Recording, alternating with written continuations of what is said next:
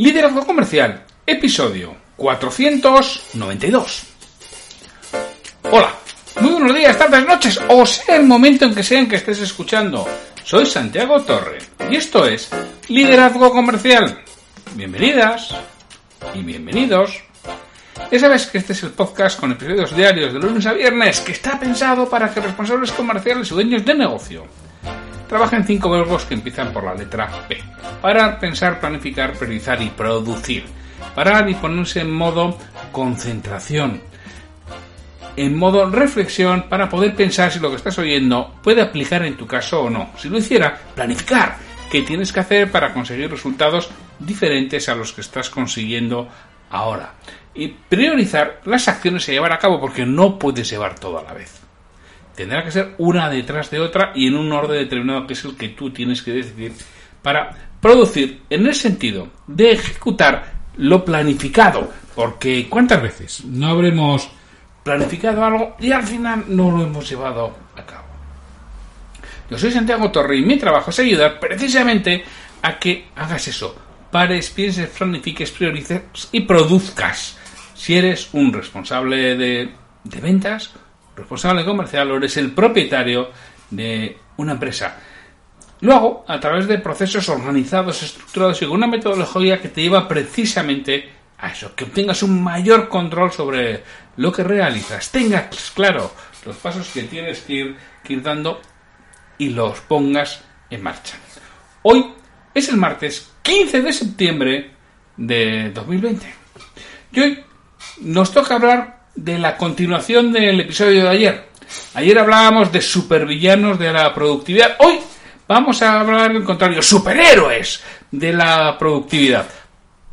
Vamos a ver lo que era lo contrario. Ayer teníamos a Mariposator, aquel que está de flor en flor, como una mariposa cogiendo un poquito de cada cosa, pero sin nunca llegar a extraer todo, todo el polen que puede obtener.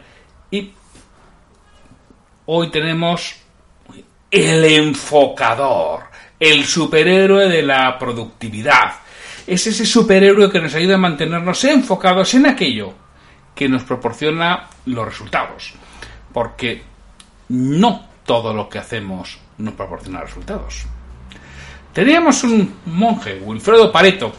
Wilfredo Pareto fue el que inventó la contabilidad de doble partida, como tenemos hoy en día, debe ya ver que todo esté cuadrado. En su momento no era así y este fue el que la desarrolló. Y además y dio una ley que era curiosa, ¿no? que nos venía a decir que el 80% de, de nuestros beneficios, de nuestros resultados, vienen del 20% de las acciones. Que con ese 20% de acciones es con el que conseguimos la mayor parte de los resultados y que además, si es estadísticamente significativo, es decir, un número de clientes suficientes, el 20% de nuestros clientes nos van a dar el 80% de las ventas y el 80% de los beneficios. Y también el 20% de los clientes nos van a dar el 80% de los problemas. Y curiosamente, no siempre se corresponde ventas y beneficios con problemas. Que ese 20% que nos da la mayoría de problemas no suelen estar en la parte de arriba, habitualmente. Esto es lo que nos decía Pareto. Entonces, ¿qué tenemos que hacer? Pues asegurarnos de hacer ese 20%, enfocarnos en ese 20% que nos da los resultados. Y lo primero que tenemos que saber es ¿y qué nos da los resultados? Pues bueno, pues los resultados no lo dan las tareas clave. ¿Qué es una tarea clave? Te voy a dar una definición muy clara. Yo no sé si es la oficial, si es la buena, si es la que nos dice la RAE. De eso no tengo ni idea. Yo te voy a decir la que, la que yo digo. Que una tarea clave es aquella que me acerca a mis objetivos. Punto, pelota.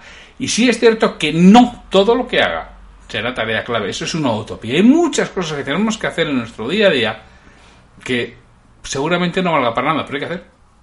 Es cierto, totalmente cierto. Por ejemplo, declaraciones de impuestos no valen para nada, pero tenemos que hacer, ¿no? Y de esas tenemos otras cuantas que son necesarios realizarlas. Y muchas veces nos amparamos en esas y nos refugiamos en ellas para no hacer lo que realmente nos aporta ese valor, ese acercarnos a nuestros objetivos. Entonces, lo primero es, oye, identifica cuáles son esas tareas clave, identifica cuáles son las que te llevan a tus objetivos, identifica qué es lo que hace que puedas tener éxito, porque lo principal para tener éxito es saber a dónde quieres ir. ¿A dónde quieres llegar? ¿Lo has definido? ¿Te has parado a pensar a dónde quieres llegar? Una vez que sepas, tendrás que ver esa imagen primero en tu cabeza y luego en un papel. Y al final tendrás un plano de cómo realizarlo. Tienes que establecer una hoja de ruta, un blueprint que dicen los, los americanos. Esa hoja de ruta que te lleve a ello. Es decir, si lo traduces a nuestro lenguaje, necesitas objetivos. ¿Qué quieres lograr? Necesitas tareas claves. ¿Qué tienes que hacer para lograrlo? Y necesitas control sobre las mismas. Eso es lo que tienes que realizar. El enfocador es ese superhéroe que te ayuda a mantenerte centrado en hacer aquello importante. Tú, imagínate un vaso puesto, está lloviendo y pones un vaso ahí al aire donde, donde caiga el agua. Habrá algunas gotas que caigan dentro del vaso y algunas gotas que caigan fuera. En una analogía, las gotas que caen dentro son aquellas acciones que están alineadas con tus objetivos. El, el, resto es agua derramada. Claro, si no pones el vaso, ni vas a poder llenar nada.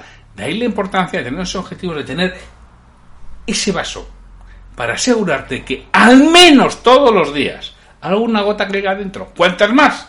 mejor. Pero vamos a ser realistas, no solamente es posible dedicarte a eso que nos aporta valor. Seguramente además porque también tu cabeza estaría cansada, no rendirías. Eso que nos aporta valor nos exige. Habitualmente es que si no nos exigiera, es fácil, ¿eh? Y la vida no es fácil. Y la vida profesional no es fácil, la venta no es fácil, liderar un equipo no es fácil. Habitualmente ese tipo de tareas clave nos exigen, nos exigen concentración, nos exigen rigor, nos exigen buen hacer. Y tienes que estar preparado para ello. Por eso te digo que lo que tienes que hacer es parar, pensar, que es una de las cosas que mm, hacemos menos de lo que debiéramos los que estamos al frente de equipos de trabajo, los que estamos al frente de las empresas. Porque muchas veces la gestión del tiempo se entiende como cojo todas las tareas que tengo que hacer, las listo, las priorizo y me pongo a realizarlo. Bueno, pues ese es el método de Tinalen del GTD, que está muy bien y que es uno que puede valer, pero a mí me gusta mucho más lo que nos propone Stephen Covey en su, los siete hábitos y por supuesto luego en su primero, lo primero, que es identificar esas tareas claves y agendar tus prioridades. Agendar esas tareas claves, es decir, cuánto tiempo necesito para conseguir esto, este 20% ¿Cuánto tiempo necesito? Y eso me lo bloqueo, me lo agendo. Eso es estar enfocado. Saber identificar cuáles son las tareas de ese 20% y buscarte un hueco. Porque tenemos claro que todas las grandes empresas tienen una base de la pirámide, que es su plan estratégico, visión, misión, valores. Luego está su plan anual. El presupuesto sale, será una parte del plan estratégico. Los planes trimestrales serán una parte del plan anual. Luego hace una revisión mensual y el día a día tiene que ir acorde con todo ello. Bueno, pues en tu ámbito personal y profesional tiene que ser exactamente lo mismo. Tú tienes que tener primero unos valores que tengan que ir de acuerdo a lo que tú piensas, a lo que tú crees, a lo que tú estés a gusto. Luego habrá unos objetivos de largo plazo. unos objetivos de corto plazo que tienen que estar alineados y yo, en este caso, te recomiendo una planificación semanal, no mensual, y luego asignar prioridades diariamente. Pero para eso tienes que definir muy bien y de forma muy clara qué es lo que, lo que tú quieres. Y hacerlo en el momento oportuno, en el momento que hay que realizarlo. Porque muchas veces lo que nos sucede cuando somos un poco mariposator es que vamos a última hora si tenemos un poco de experiencia, somos un poco vivos, pues acabamos haciendo todo, pero vamos, siempre mm, rozando el límite, rozando la raya y de vez en cuando parcheando. También Stephen Covey nos dice que las tareas se pueden dividir en dos tipos de tareas, las importantes y las no importantes. Las importantes son aquellas que te acercan a tus objetivos. Las no importantes que pueden ser, repito, imprescindibles. ¿eh? Presentar impuestos es, imprescindible, pero no podemos decir que es importante porque no te acerca a tus objetivos. Recuerda, ¿eh? importante o tarea clave aquella que te, que te acerca a tus objetivos. Otras pueden ser imprescindibles y las tienes que realizar, pero no te acerca directamente a tus objetivos. Entonces, bueno, vamos a separar las importantes y las no importantes y luego las urgentes y no urgentes. ¿Qué sucede? Que consumimos demasiado tiempo en tareas urgentes, pero es que somos nosotros mismos los que nos metemos ahí. Somos nosotros mismos los que dejamos que, eso suceda. No, pero no, es que tú, si tú supieras, es que mi trabajo que va los clientes y yo. Mira, vamos a ver. Las cosas no nacen urgentes. Algunas sí, pero será la excepción. Lo que pasa es que somos nosotros los que dejamos que se conviertan en urgentes. Porque sabemos que hay que realizar una serie de cosas y vamos dejando el tiempo. Y hasta que no se nos echa encima no nos metemos eso porque tenemos otra cosa. O nos pensamos que tenemos otra cosa. Entonces dejamos ese 20% hacerlo a última hora, a todo correr, sin tiempo a analizarlo, sin tiempo a ver si es correcto. Por ejemplo, algo importante, un presupuesto de un cliente. ¿Cuántas veces no lo estamos haciendo el tema? Hemos quedado que lo mandamos el miércoles a las 12. Y ahí estamos, a las 12 menos 10, rematándolo. Cuando, ¡jo, es que tengo que hacer esto ahora! Puñetas, tienes que hacer esto ahora porque no lo has hecho cuando no era urgente. Si tú ya sabías, hacía seis días que lo tenías que hacer, que esto no surge de la nada. Y si no, igual es que te has comprometido a hacerlo en un plazo demasiado corto y no era necesario hacerlo para el miércoles. Repito, que algunas veces será. Pero si es siempre, amigo, a ver si vas a ser tú. Porque no todo el mundo está así, ¿eh? No todo el mundo siempre está la última pregunta. No todo el mundo siempre está corriendo. Es posible que seas tú el que te comprometes a plazos que no son tan posibles, porque bien no llevas control de la actividad, bien no sabes lo que tienes que hacer, o eres demasiado optimista. Si eres demasiado optimista, empieza a darte días, pero habitualmente no está ahí, ¿eh? Está en que vamos dejando que pase el tiempo y hasta que no tengamos mucha presión no nos movemos. Y vamos haciendo cosas que son de, las que no son tareas clave y las dejamos para, para el final. Porque repito, no nacen urgentes, nosotros permitimos que, que se hagan urgentes. Y tenemos que hacer las cosas cuando son no urgentes. Y repito, para eso tenemos que agendar un tiempo para nuestras prioridades. ¿Qué es lo más importante de tu trabajo? ¿Qué es lo más importante de lo que realizas si eres el propietario de una empresa o eres el responsable comercial? Seguramente es la planificación, seguramente es estar con tu equipo, seguramente es supervisar tareas de tus colaboradores, seguramente es apoyar, acompañar e incentivar a, la gente que trabaja contigo. Y para eso no tienes tiempo porque estás haciendo otras cosas que es que lo tengo que hacer ahora mismo. Pero si lo tenías que haber hecho, si ya sabías hacía tiempo que lo tenías que hacer, haberlo delegado, haberlo hecho antes. Es que estaba con otra cosa. Te organizas mal, te planificas mal, funciona como mariposa y tal y consigue. Y esto consiste en que te transformes, te transformes en el enfocador. Alguien que se esté permanentemente enfocando. Entonces, para enfocarte, lo primero que necesitas saber es a dónde quieres llegar. A dónde quieres ir y qué te lleva a ello. Si eres capaz de hacerlo, seguramente te puedes convertir en un enfocador y se vive de una forma totalmente distinta. Vamos a te voy a dar algunas pautas, ¿no? Algunas ideas de cómo puedes llegar a convertirte en un enfocador, que realmente es solo cuestión de, de irlo trabajando poco a poco, de irlo proponiendo, no te vas a cambiar, ¿eh? de un maniposator a un enfocador, no te vas a trabajar, no te vas a cambiar de la noche a la mañana, pero a poco a poco se consigue. Vamos con algunas pautas. Ya hemos dicho que hoy es el 15 de septiembre de 2020. Bueno, pues establece tus objetivos de aquí a 31 de diciembre de 2020 qué es lo que podrías conseguir de forma realista. ¿eh? Aquí no me valen sueños, ilusiones, no, no, de forma realista con la circunstancia en la que estamos viviendo hoy en día, ¿cuál es el objetivo que te planteas conseguir de aquí a 31 de diciembre de, de 2020? Una vez que lo tienes, escríbelo lo más concreto posible, lo que quieres conseguir. Ahora, ¿qué tienes que hacer para lograrlo? ¿Qué tendrías que realizar para conseguir ese objetivo? Porque solo no viene, ¿eh?